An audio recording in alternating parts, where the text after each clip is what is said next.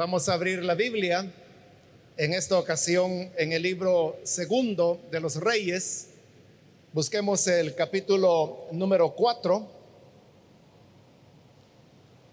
Sean bienvenidos todos. Gracias a Dios que usted está presente acá en la iglesia. Y vamos a leer en el libro segundo de los Reyes, capítulo 4, los versículos en los cuales vamos a estar recibiendo la palabra del Señor en esta oportunidad.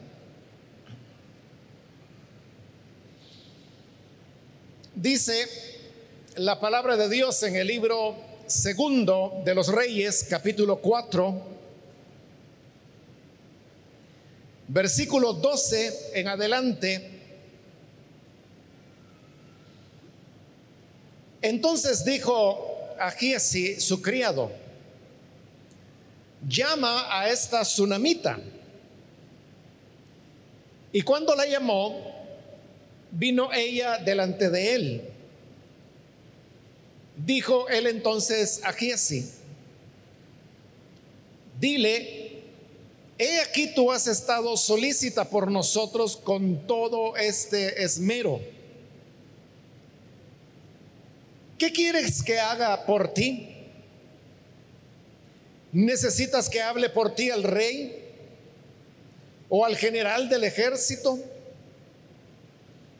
Y ella respondió, yo habito en medio de mi pueblo. Y él dijo, ¿qué pues haremos por ella? Y Giesi respondió, he aquí que ella no tiene hijo y su marido es viejo. Dijo entonces, llámala. Y él la llamó y ella se paró a la puerta y él le dijo, el año que viene, por este tiempo, abrazarás un hijo. Y ella dijo, no, Señor mío, varón de Dios, no haga burla de tu sierva. Mas la mujer concibió y dio a luz un hijo el año siguiente en el tiempo que Eliseo le había dicho. Solamente eso vamos a leer. Pueden tomar sus asientos, por favor.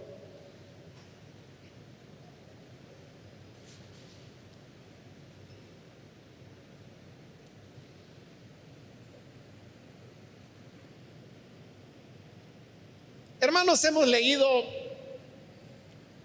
un párrafo de esta historia que nos habla acerca del el profeta Eliseo, el cual había heredado no solamente el ministerio que su antecesor Elías había tenido, sino también el método de trabajo. Y este método de trabajo era el de establecer lo que se llamaban las escuelas de profetas, en otras traducciones también se utiliza la expresión comunidades de profetas. Pero estos eran lugares donde normalmente hombres jóvenes llegaban para comenzar a instruirse en el tema de convertirse en el futuro en profetas del Señor. Estas comunidades de profetas estaban ubicadas en distintos puntos del territorio israelita y esto hacía que Eliseo, al igual que Elías, su antecesor, tuviera que moverse de un punto a otro por todo el país visitando cada una de estas comunidades y orientando a los jóvenes que estaban preparándose para el ministerio. En estos en estas continuas visitas que Eliseo hacía, y giras que él realizaba, sucedió que él tenía que pasar por una región que se llamaba Sunen. Y ahí vivía una mujer que dice la escritura que ella era una mujer importante. Al decir que era importante significaba que no solamente era una persona que tenía solvencia económica, sino que además de eso también socialmente ella se ubicaba en el grupo élite y eso le permitía tener relaciones con gente de la nobleza, probablemente con el rey, aunque fuera de manera indirecta, con los mandos militares, que eran las expresiones de poder que había en la época. Pero esta mujer observó que Eliseo pasaba con cierta frecuencia por allí con su siervo que se llamaba Giesi.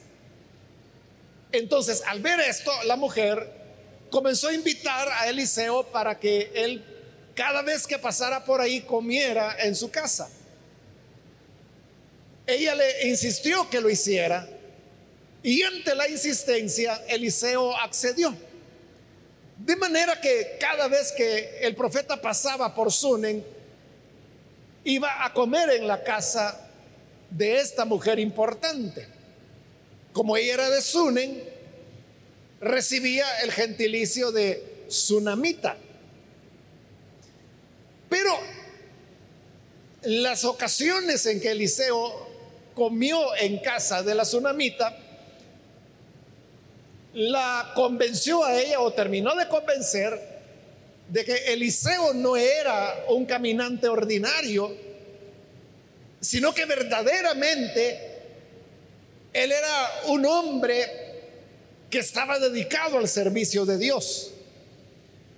Entonces ella habló con su esposo y le dijo, mira, este hombre Eliseo que viene a comer porque yo lo he invitado, yo he notado que él es un hombre santo de Dios. ¿Por qué no construimos una pequeña habitación? Colocamos ahí una cama, una mesa y una silla y pongámosle una lámpara para que cada vez que él pase por acá y coma, tenga también un lugar donde pueda descansar, aunque sea un rato. Y el esposo de la tsunamita le pareció bien. Como ellos eran gente importante, no les fue difícil hacer la inversión, construyeron la pequeña habitación, colocaron ahí una cama, la mesa, la silla, como la mujer había dicho, y la lámpara, por si Eliseo alguna vez se quería quedar toda una noche. De manera que cuando Eliseo volvió y comió, entonces la mujer le dijo, mira, Fíjate que hemos construido esta habitación exclusivamente para ti. Aquí nadie te va a molestar. Si tú quieres descansar después de comer, pues ahí está el lugar, es tuyo, nadie lo usa, está nuevo, lo hicimos para ti. Y entonces Eliseo se quedó ese día en la habitación que le habían hecho, pero él estaba admirado de la gentileza que esta mujer importante le mostraba. Entonces él pensó de que ella le había dado ya tantas veces de comer y ahora le habían construido esta habitación que él dijo, esta mujer merece recompensarla. Hay que recompensarla. Entonces le dijo a su criado, manda a llamar a la tsunamita. Y él fue.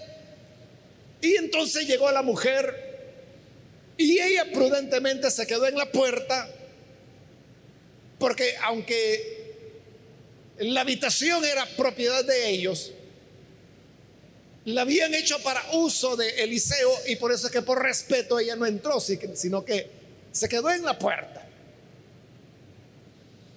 Y entonces a través de Giesi, Eliseo le preguntó, mira, yo he visto lo, amable y la manera como tú has sido con nosotros. Te has esmerado por atendernos y lo has hecho muy bien. Entonces, yo te quiero recompensar. ¿Qué quieres que haga por ti?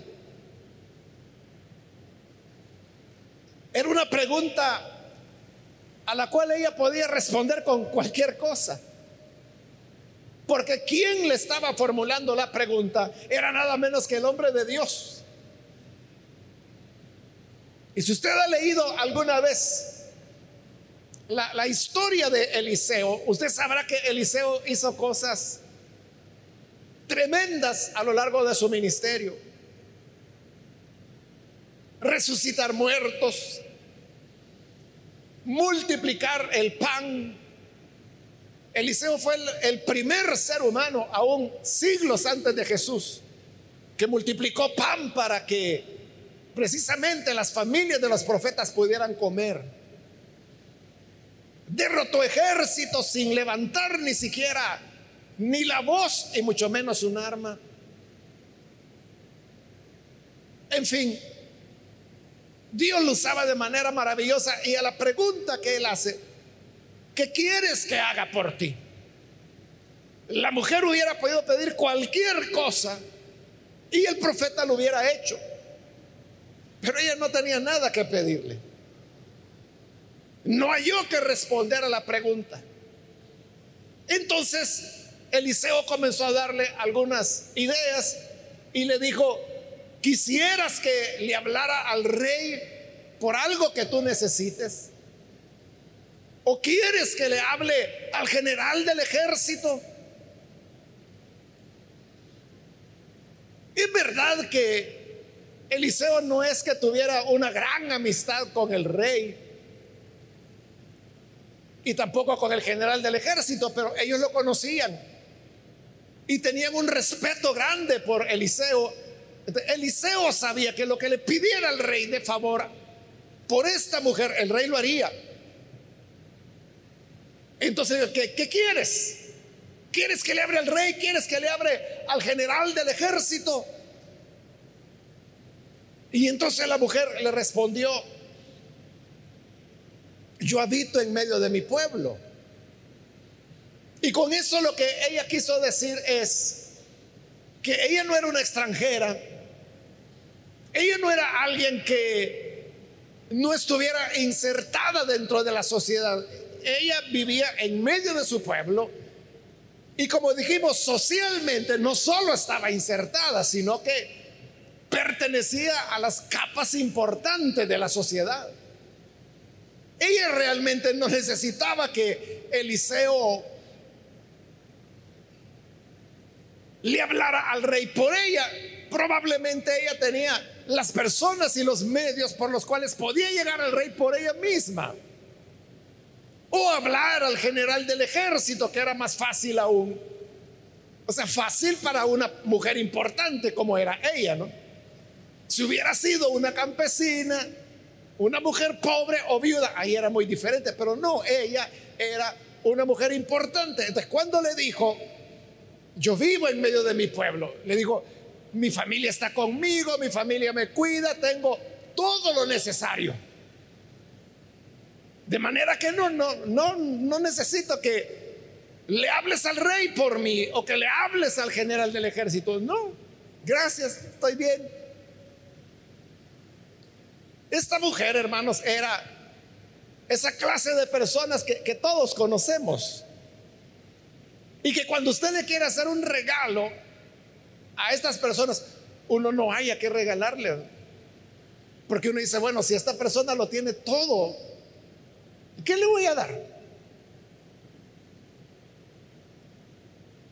Porque cuando se trata de otro tipo de personas más necesitadas, pues uno identifica rápido, a ah, esta persona lo que necesita es esto o es lo otro.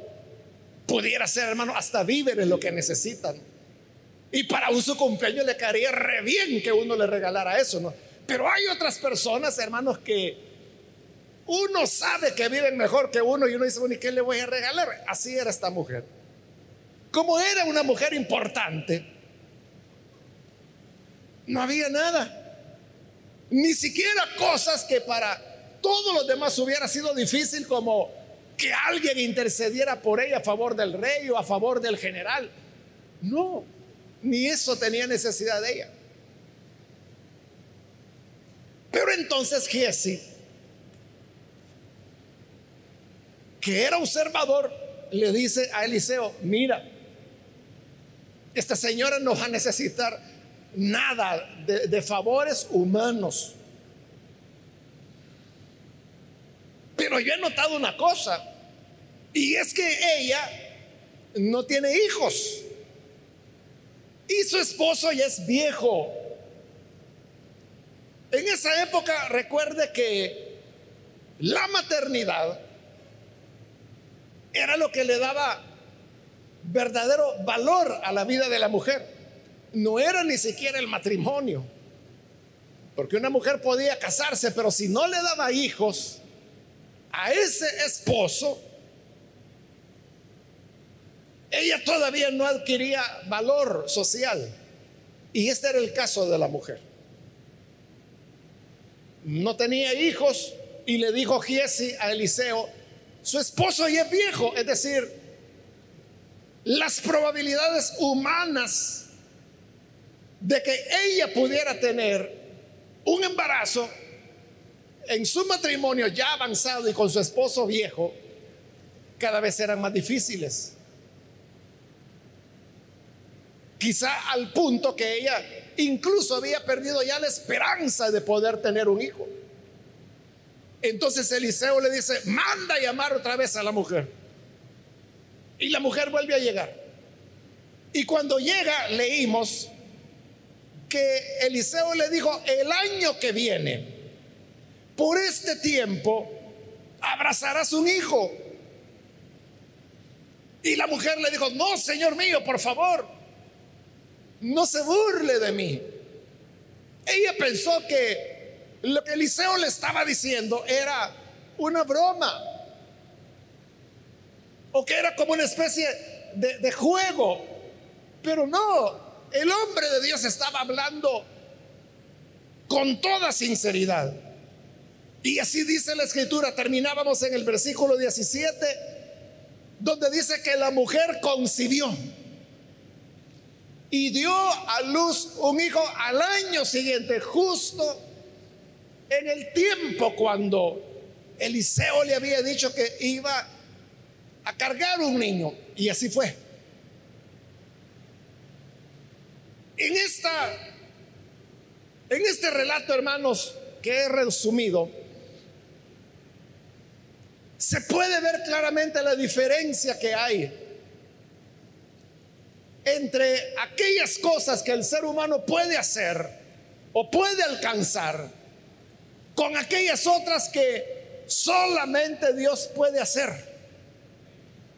Porque la mujer era una mujer importante, bien relacionada socialmente, económicamente acomodada. Es decir, ella no tenía mayores necesidades. Porque todas estas cosas, como las necesidades de alimento, de casa, de comida, las necesidades de relaciones sociales, son elementos que humanamente, con esfuerzo, pero se puede lograr. Pero hay ciertos elementos como el hecho de que una mujer que no ha quedado embarazada y probablemente no había habido embarazo en su matrimonio, quizás porque ella o tal vez su esposo tenían problemas de fertilidad. En esa época la infertilidad siempre se le asignaba a la mujer. Porque ella era la encargada de la maternidad, pero no se consideraba que el hombre podía ser el infértil y no la mujer. Por eso es que hoy en día cuando una pareja de esposos no pueden tener hijos, los médicos al primero que examinan es al hombre. porque es mucho más fácil examinar la fertilidad masculina que la femenina. Y muchas veces ahí está el problema, pero claro, eso es ahora, en esa época siempre la mujer era la estéril, pero nosotros no sabemos porque obviamente el pasaje no lo dice de quién era el problema. La cosa es que no podían tener hijos, pero eso es algo que solo Dios podía hacer. Eso es lo que ocurrió con, con Isaac. Cuando se casó con su esposa Rebeca. Y de igual manera, no, no fue Isaac, fue Jacob, cuando se casó con Raquel. Y Raquel no podía tener hijos. Y en cambio su hermana Lea era embarazo tras embarazo tras embarazo. Y entonces Raquel le dijo a Jacob, mira, por favor, dame hijos o me muero. Y Jacob entonces reaccionó asustado y a la vez molesto. Y le digo, pero mujer, ¿cómo se te ocurre pedirme hijos? ¿Acaso soy yo Dios que puede abrir o cerrar la matriz? Si Dios no lo hace, yo no puedo hacer nada. Esto de tener hijos era algo que solo el Señor podía hacerlo. Y así es en la vida. Uno, hermano, siempre va a enfrentar necesidades de todo tipo. Pero muchas de estas necesidades pueden ser resueltas con la ayuda de otras personas, la familia, los vecinos, a veces compañeros de trabajo, que usted puede ir y decirle, mira, tengo esta y esta situación. Y el otro dice, no, hombre, no te preocupes, yo te voy a ayudar. Yo tengo por ahí un conocido que te puede echar una palanca.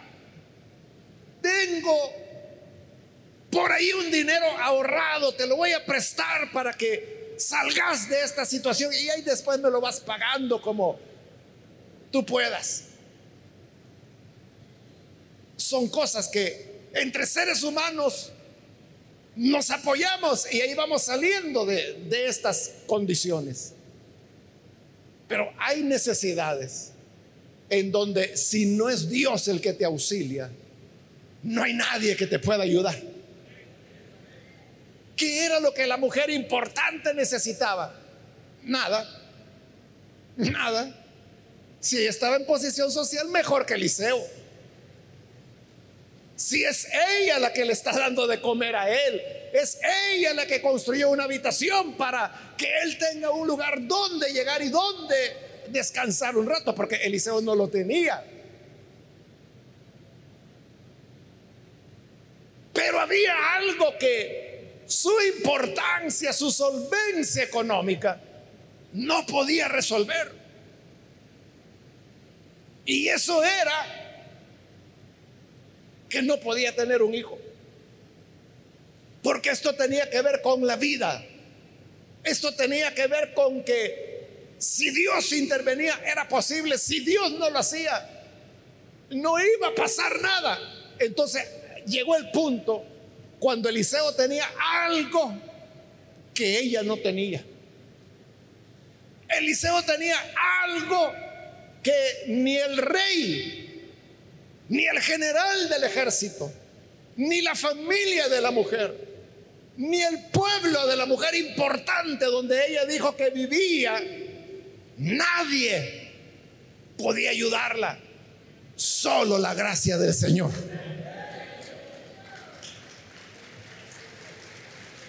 Y esta mujer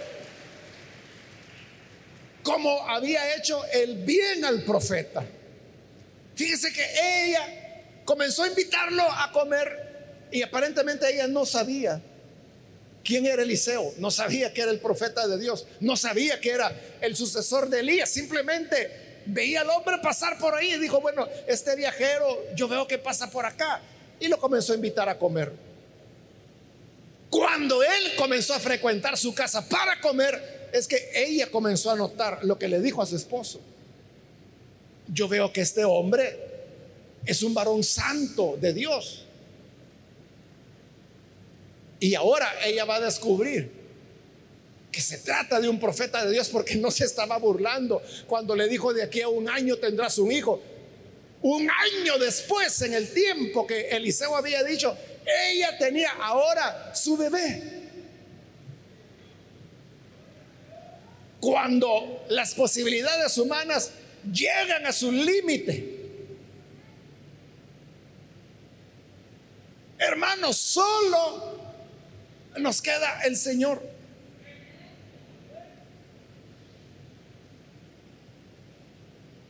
Las personas que tienen, que son importantes o que tienen más solvencia económica, son las que menos problemas enfrentan en diferentes aspectos. Por ejemplo, en aspectos de salud. Quien no tiene la solvencia suficiente no le queda más que ir al Sistema Nacional de Salud, ¿verdad? Que todos sabemos que es terrible, ¿no? Donde tiene que esperar meses para que le programen una cita de un especialista y más para que, por ejemplo, le programen una cirugía.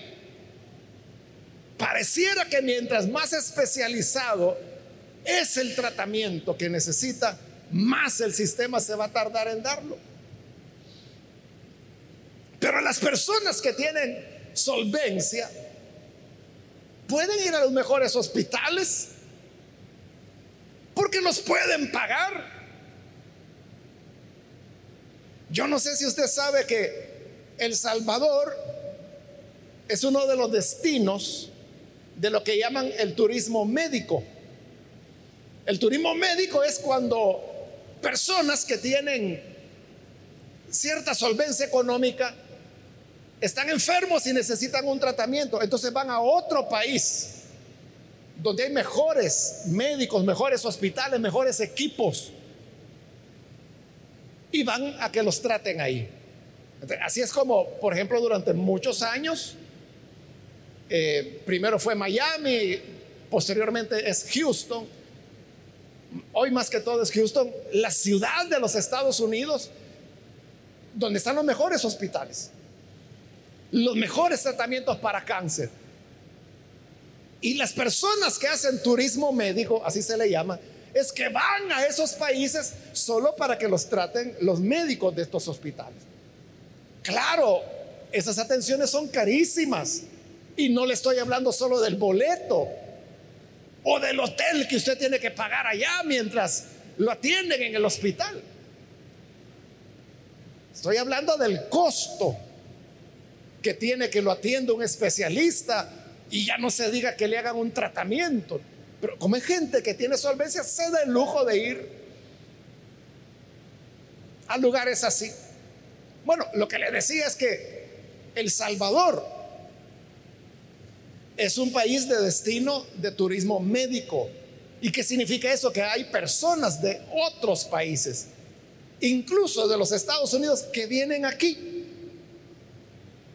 Porque aquí están los mejores hospitales, los mejores equipos, los mejores médicos. Y si usted dice, ¿a dónde que no lo veo? Es que hay que pagar. Hay que pagar. Aquí en El Salvador, hermano, hay aparatos de resonancia de cuarta generación, se llama. La resonancia de cuarta generación es donde el médico puede ver, por ejemplo, el corazón con este aparato lo puede ver en una pantalla y puede ver el corazón palpitando y diagnosticar así al paciente. Igual puede ver el hígado, puede ver el páncreas, puede ver los pulmones, cualquier órgano. O sea, eso es lo que se llama la resonancia de cuarta generación, que muy pocos países la tienen. El Salvador la tiene. Y usted dice, ¿a dónde? Por supuesto, no es en el Rosalem, no es en el sistema público, es en hospitales privados y que una resonancia de cuarta generación le puede costar mil, mil doscientos dólares, yo no sé. Por ahí ha de andar. Por eso viene. No sé si usted recuerda que hace, ya hace varios años, ¿verdad? Cuando Clinton era el presidente de los Estados Unidos y él vino a una gira por Centroamérica y vino a El Salvador y estuvo hospedado en lo que en esa época se llamaba el Hotel Princess, allí en la zona rosa. Y a donde el presidente iba, presidente de los Estados Unidos, aparte pues de, de su escolta y todo eso, siempre había una ambulancia que iba detrás de él, por cualquier contingencia. ¿Y sabe cuál era el hospital que el gobierno estadounidense seleccionó para que atendieran al presidente en el caso de alguna eventualidad? Un hospital de aquí de El Salvador. Él podía estar en Guatemala, pero si algo le ocurría acá, lo iban a traer por helicóptero a El Salvador. O en Honduras, donde quiera que estuviera. Y por supuesto cuando estaba en El Salvador. El hospital era de aquí. Fue el mejor calificado que el gobierno estadounidense pudo encontrar para atender a su presidente. Entonces, cuando las personas tienen cierta solvencia, todas estas posibilidades están abiertas para ellos. Pero cuando la persona no lo tiene, ¿qué le queda? Confiar en Dios. Entonces dice, es que me han dicho que de esto me tienen que operar, pero ya. Y mire la cita para el especialista, me la han dejado dentro de cuatro meses. Y ya sabe esa persona que el especialista le va a dejar exámenes. Y para hacer esos exámenes, dos, tres meses. Y para que le programen la cirugía, un año. Y va a decir, pero para entonces ya voy a estar muerto. Y muchas personas mueren en esa espera. ¿Qué le queda a esa persona? ¿De dónde vendrá mi socorro? Pregunta el Salmo 121. Mi socorro viene del Señor, el que hizo los cielos y la tierra.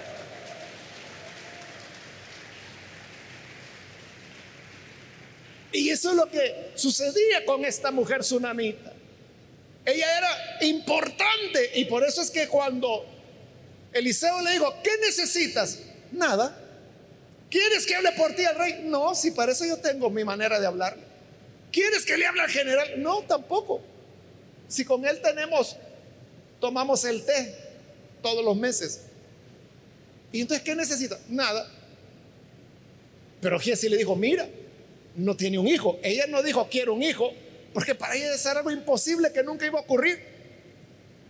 Pero aquí estaba el profeta del Dios de los imposibles.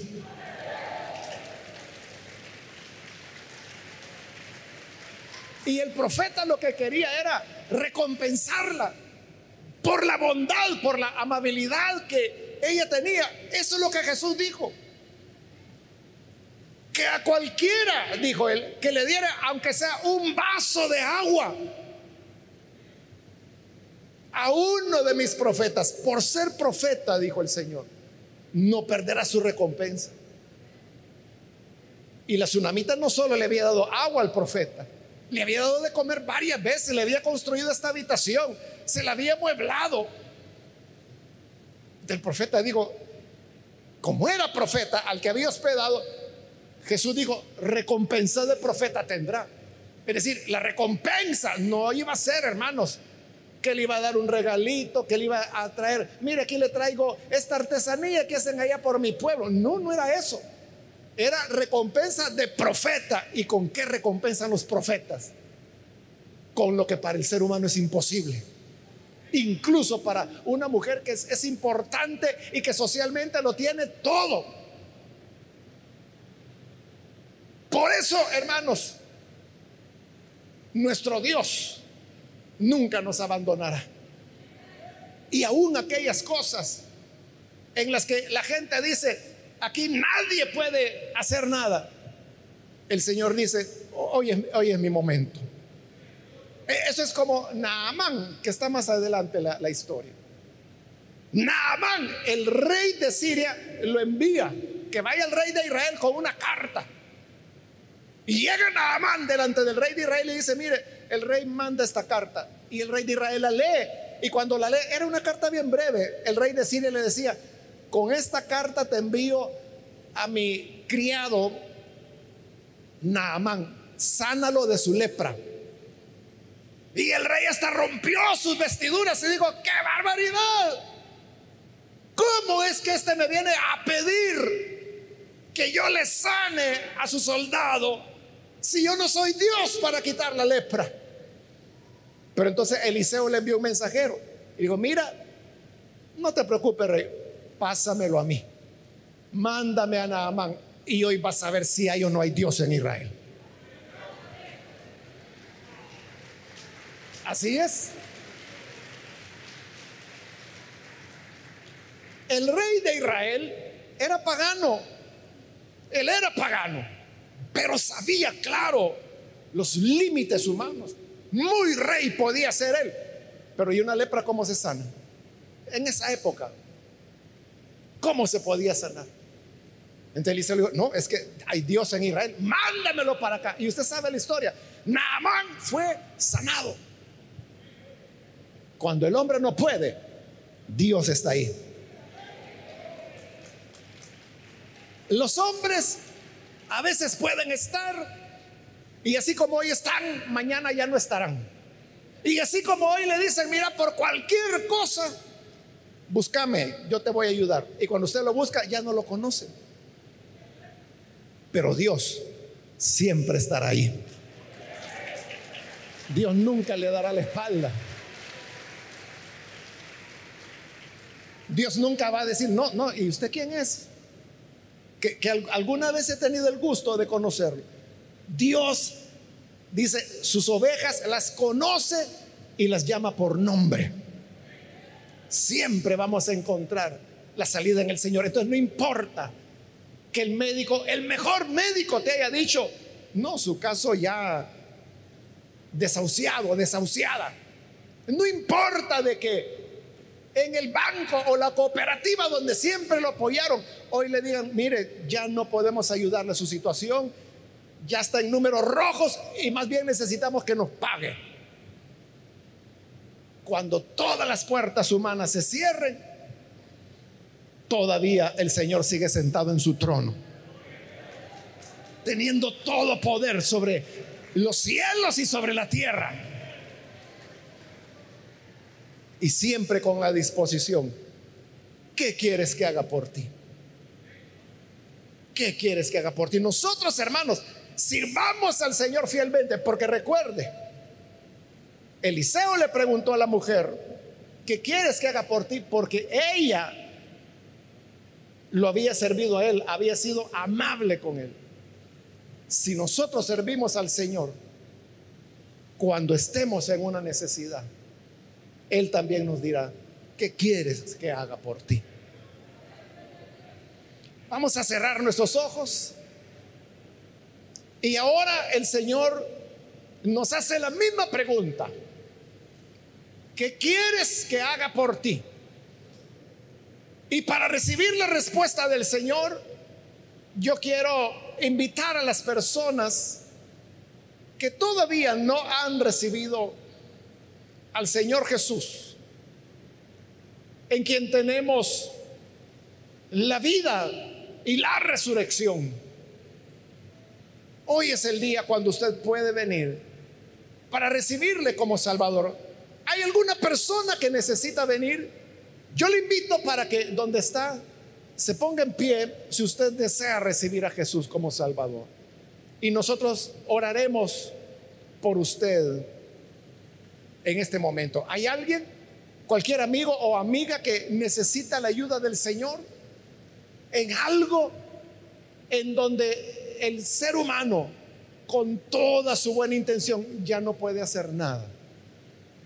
Pero cuando las posibilidades humanas terminan, ahí comienzan las posibilidades divinas.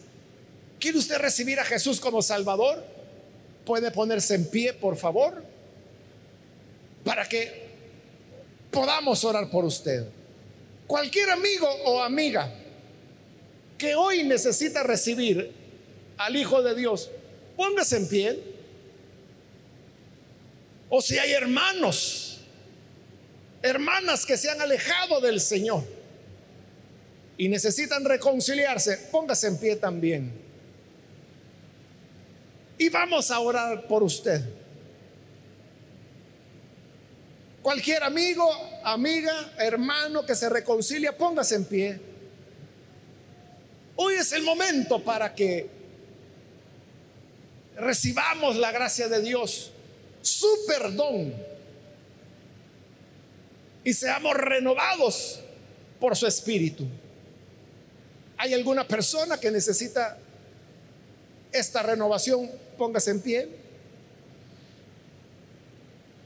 Y vamos a orar por usted. Muy bien, allá en la parte de arriba hay una persona, Dios le bendiga. Alguien más que necesita hacerlo puede ponerse en pie. Hágalo pronto porque yo voy a terminar. Y voy a orar en un minuto, pero aproveche estos segundos que quedan para recibir al Señor o reconciliarse, póngase en pie, ahí donde está. Y nosotros oraremos por usted. ¿Hay alguien más? ¿Alguien más que lo hace? Muy bien, aquí hay otro hombre, Dios lo bendiga. Alguien más que necesita hacerlo, puede ponerse en pie.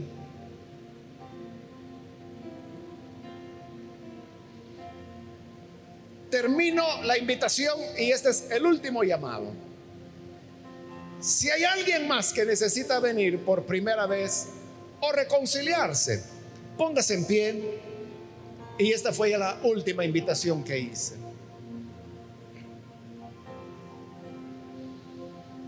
A usted que nos ve por televisión, también le invito para que se una con las personas que aquí están recibiendo al Señor. Ore con nosotros.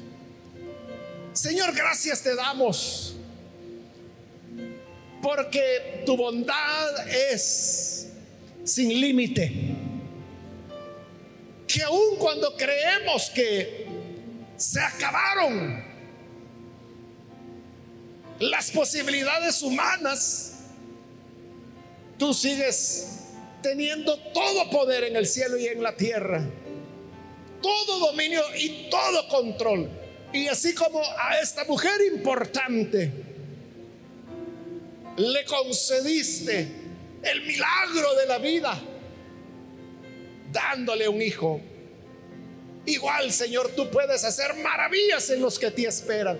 Por eso te rogamos por los que hoy te reciben o se reconcilian, que les perdones, que les des nueva vida y que puedan, Señor, de aquí en adelante vivir para honrarte y para amarte.